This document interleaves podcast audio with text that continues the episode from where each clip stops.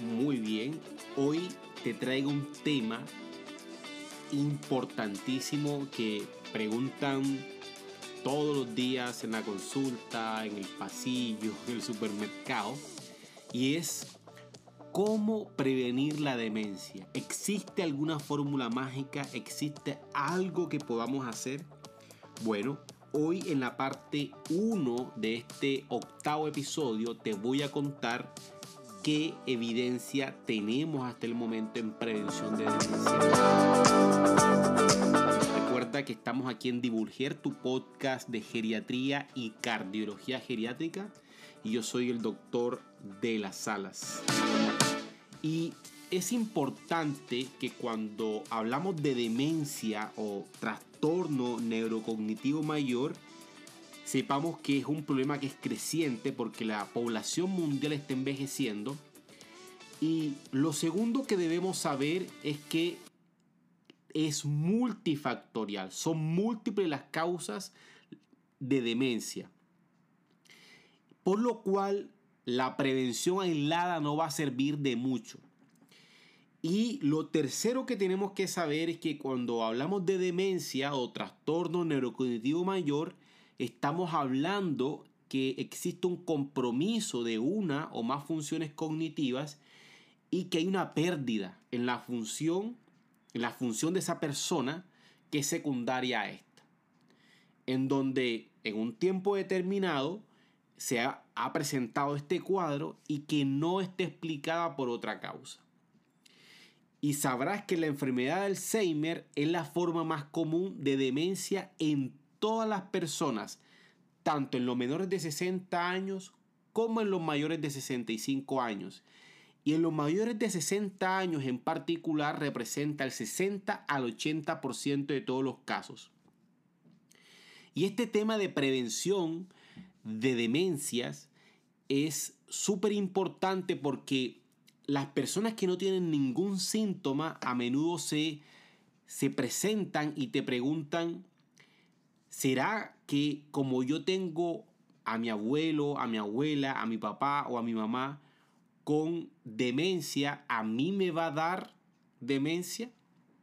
Bueno, en este capítulo te voy a dar algunos tips, alguna evidencia que tenemos presente en la, literatura médica para poder dialogar algo sobre la prevención.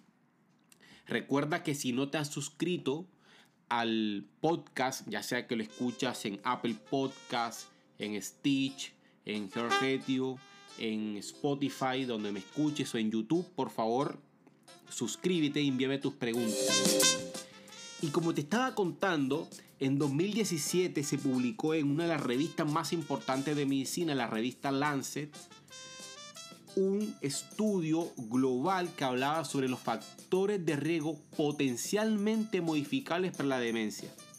Y si bien la evidencia en general es de baja calidad, que no, y no respalda en particular ninguna intervención aislada, y cuando hablamos de evidencia, como te he dicho en mis canales de Instagram, de TikTok, si no has seguido, sígueme, doctor de las salas. Te comento que los médicos vemos la medicina desde los estudios y estos estudios tienen unos niveles de evidencia, es decir, evidencia de que algo se hace adecuadamente, que tiene un beneficio para el cual fue estudiado y este, esta evidencia va de alta a baja generalmente la evidencia general general es de baja calidad y que no va a respaldar ninguna intervención individual, individual. Pero esto es obvio. ¿Por qué? Porque la demencia en sí la causa es multifactorial. No solamente es porque se acumulan depósitos de amiloide, que es una sustancia basura, ¿cierto? Que es necesaria habitualmente para que las neuronas se comuniquen, pero cuando no se elimina, esta produce daño, pero es uno de los tantos factores. Y es por eso que yo tengo un gran optimismo en que la modificación intensiva de los factores de riesgo, ojo, intensiva de los factores de riesgo, va a tener un potencial en retrasar o prevenir la demencia. Pero Como siempre me has escuchado, esto especialmente sucede en la mediana edad. ¿Y qué es la mediana edad entre los 45 y los 65 años? Quiere decir que si tengo menos de 45 no importa, sí importa, porque las intervenciones a corto plazo, 2, 3, 4 años, no es que demuestre mucha, mucho efecto. Y así, si esto pasa, vamos a perder un número sustancial de casos de demencia en todo el mundo. Teniendo en cuenta que a 2050 el número de personas mayores a 65 años va a ser más de 200 millones de personas. Por ejemplo, tenemos grandes estudios basados en población que indican que los nuevos casos de demencia están disminuyendo sobre todo en países de altos ingresos, sobre todo Dinamarca, algunos países como Reino Unido, Estados Unidos, en y esto ha pasado en las últimas décadas. Por ejemplo, te traigo el estudio del Framingham, ¿cierto? El estudio de Framingham, que es un estudio cardiovascular muy conocido, que viene vigilando personas desde 1975.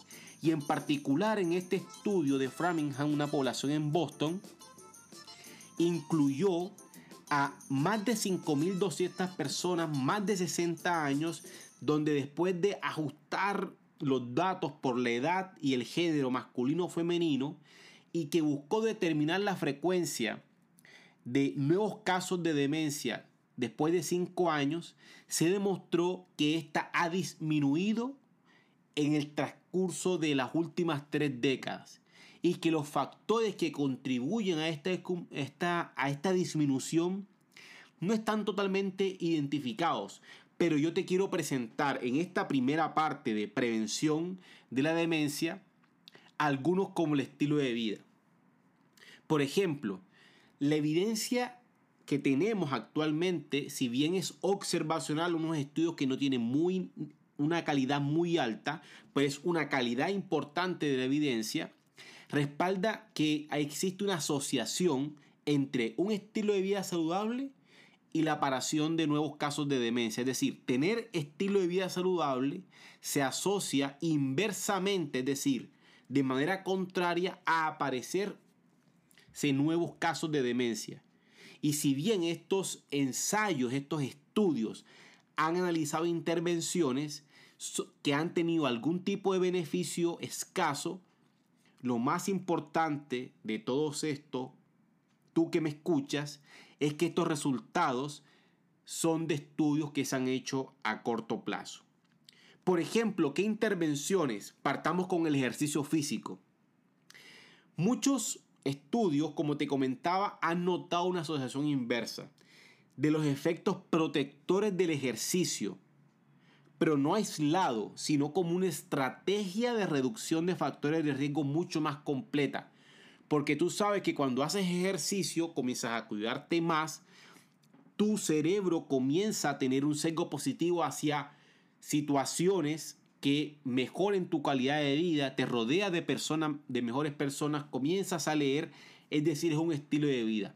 Por ejemplo, Existe un metaanálisis que es un tipo de estudio, que es el tipo de estudio que tenés más evidencia en medicina, con más de 12 estudios que eran también complejos, complejos en la realización y también en su resultado, en donde el ejercicio aeróbico, ese, es decir, ese ejercicio que aumenta la frecuencia cardíaca en personas mayores sanas, ojo, no mejoró los resultados cognitivos en ningún dominio. Usted me dirá, doctor, pero ¿Cómo es que usted me dice que el ejercicio tiene una asociación inversa, pero que estos, estos ensayos, esta suma de estos ensayos, estos estudios me mostró que el ejercicio aeróbico no mostraba ninguna mejoría?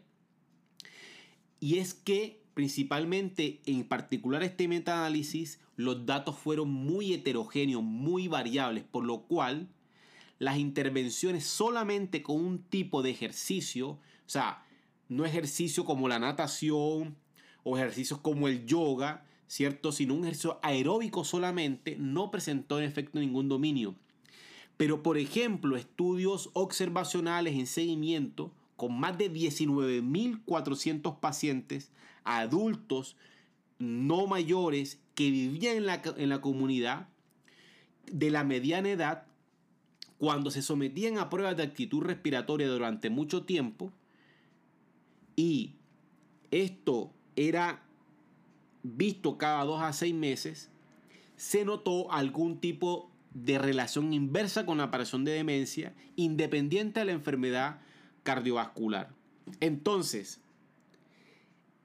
es el ejercicio en la edad adulta, ¿sí? Pero temprana, es decir, entre los 45 y los 65 años, el que va a tener o el que puede tener una mayor probabilidad de influir en el riesgo de demencia que el ejercicio en la edad tardía. No te estoy diciendo que es que no funcione el, el ejercicio en la edad tardía. Sí funciona para otras cosas, como caídas, como te he contado en los episodios anteriores. Pero en prevención de demencia es el ejercicio en la edad temprana y media. ¿Y qué pasa con el entrenamiento cognitivo, por ejemplo? ¿Cierto? Ese entrenamiento en donde colocamos a nuestra memoria, a nuestra mente, a nuestra cognición a entrenarse. Bueno, existen varias intervenciones cognitivas en donde se incluye el entrenamiento de la memoria, el entrenamiento contextual o, por ejemplo, categorizar información, ayudas organizativas que han mostrado efectos positivos, sobre todo a corto plazo, ¿cierto? En la cognición de personas mayores sanas, pero que a largo plazo, a largo plazo esos datos son menos claros. Pero son menos claros porque si tú entrenas tu cerebro solamente 6 meses, 12 meses a 14 meses, ese efecto no va a ser totalmente potente porque se necesita un, un manejo integral, completo, complejo, que siga a lo largo del tiempo junto a otras intervenciones. Por ejemplo, de los ensayos más grandes que, te voy a traer, porque aquí estamos hablando con medicina basada en la evidencia, ¿cierto?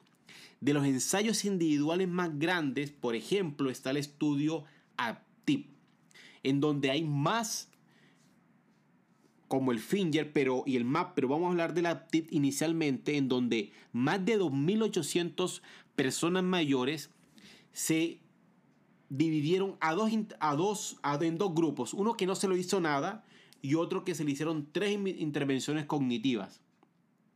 Y se entrenaron 10 semanas con razonamiento inductivo, pero no memoria verbal, no velocidad de procesamiento.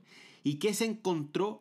Que este grupo se encontró un mejor desempeño en las actividades más avanzadas, más complejas en la vida diaria. Y eso se mantuvo a 5 años, es decir, solo 10 semanas, 2 meses y medio. Sin embargo, los nuevos casos de demencia no se vieron, no hubo ningún cambio. Ahora, el seguimiento de la TIP a largo plazo todavía está en estudio. ¿Y por qué es importante este estudio? Porque muchas de las aplicaciones que yo te recomiendo en mis cursos, ¿cierto? En mis páginas web o, por ejemplo, en mis redes sociales tienen que ver de las aplicaciones para entrenamiento de memoria tienen que ver con este ensayo, que demostró que había una mejoría cuando se usaba, pero a, corto plazo. Otro estudio súper importante es el estudio Finger. Y este estudio es, un, es uno de los estudios más importantes porque se probó que una intervención en múltiples partes o múltiples estrategias como dieta, ejercicio, entrenamiento cognitivo y sobre todo monitoreo del riesgo vascular, hipertensión, etc., en más de 2.260 personas mayores en riesgo que estaban entre los 60 y los 77 años, en este seguimiento a dos años versus un grupo que se le dio recomendaciones generales, por ejemplo, los individuos que fueron asignados al grupo de intervención multidominio, como se le hicieron pruebas complejas con una neuropsicóloga, pruebas ahí para ver la función, había mejorado, había mejorado la batería cognitiva. Sin embargo, la magnitud de este beneficio fue pequeño. Sin embargo, el lado adecuado de este estudio es que una intervención de dos años multidominio tiene un efecto positivo. Que si lo llevamos a mucho más tiempo, probablemente esto va a ser efectivo. Tenemos el último estudio que te quiero, que quiero contar, es el estudio, el ensayo preventivo de Alzheimer multidominio, el estudio MAP, M-A-P-T que provoque una intervención igualmente multidominio, pero aquí era actividad física, entrenamiento cognitivo y además un asesoramiento nutricional. Y lo que cambiaba aquí era que ese asesoramiento nutricional iba con o sin suplementos de ácidos grasos omega 3 y omega 6 versus ningún medicamento en más de 1500 eh, personas mayores que, ojo, ya tenían una queja, una queja en la memoria subjetiva, pero que cuando se le hacen las pruebas no se encontraba nada. A los tres años no hubo ninguna diferencia en las puntuaciones en los dos grupos. Es decir, los resultados que tenemos hasta ahora son dispares en entrenamiento cognitivo, pero sobre todo los que han mostrado más beneficios son aquellos que son multi-intervención, multidominio. Y los programas que nosotros normalmente tenemos de entrenamiento cerebral computerizado con aplicaciones tienen beneficios pero a, corto plazo, ¿ya? Porque terapias a largo plazo están siendo totalmente ensayadas. ¿Y qué pasa con la educación? Es decir, la reserva que tú tienes cognitiva. Eso que decimos que una persona que ha estudiado más de 8 años, más de 10 años, más de 12 años, ¿será que se asocia con prevención de la demencia? Y sí, la respuesta es que los niveles más altos de educación se han asociado con un riesgo reducido de demencia o al menos con una aparición más tardía de los síntomas en relación a la carga de enfermedad cuando se hacen biopsias en el cerebro.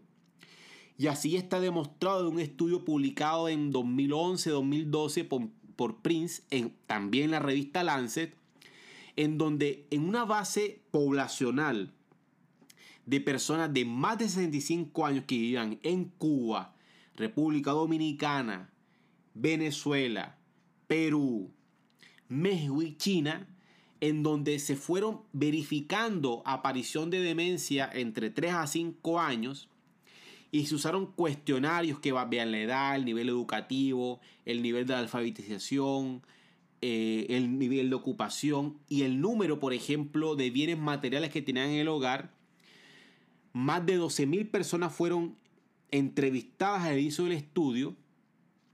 En el seguimiento, por ejemplo, de las personas que tenían mucho más nivel educativo y así mejor y en calidad de vida mejorada, el 69% de estos que fueron reentrevistados estaban libres de demencia. Es decir, estos resultados brindan una evidencia de apoyo para la premisa o hipótesis de que la reserva cognitiva que se da en los países de ingresos medios como en los países de ingresos altos,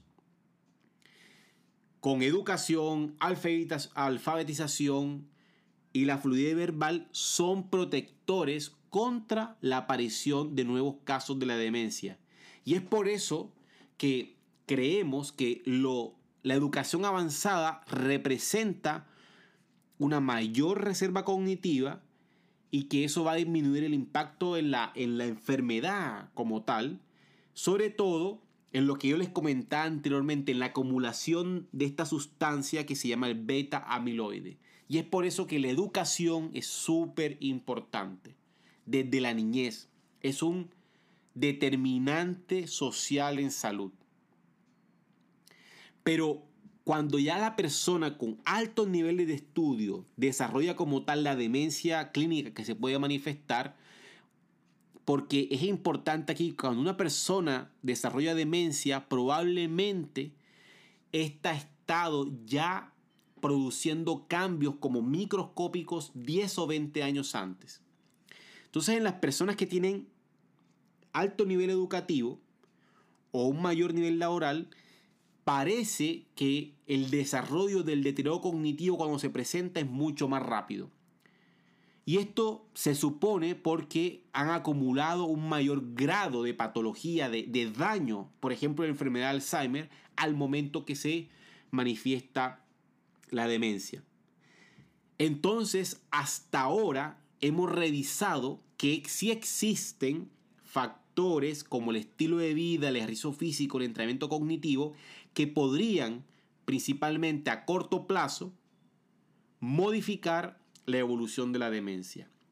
En la segunda parte de prevención de la demencia, te voy a traer la información más verídica sobre cómo la modificación de los factores de riesgo vascular, por ejemplo, como la hipertensión, aportan en la prevención de la demencia y cómo existen algunas intervenciones con un beneficio no demostrado. Y allí te hablaré del jingo biloba y de algunas hormonas.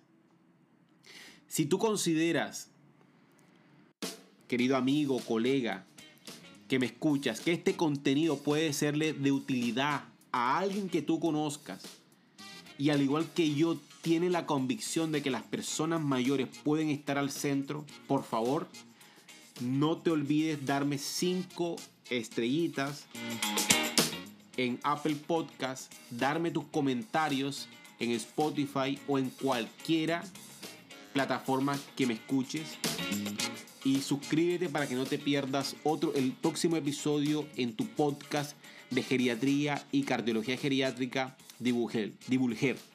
Recuerda que soy el doctor de las alas, especialista en geriatría y en cardiología geriátrica. Chao y nos vemos.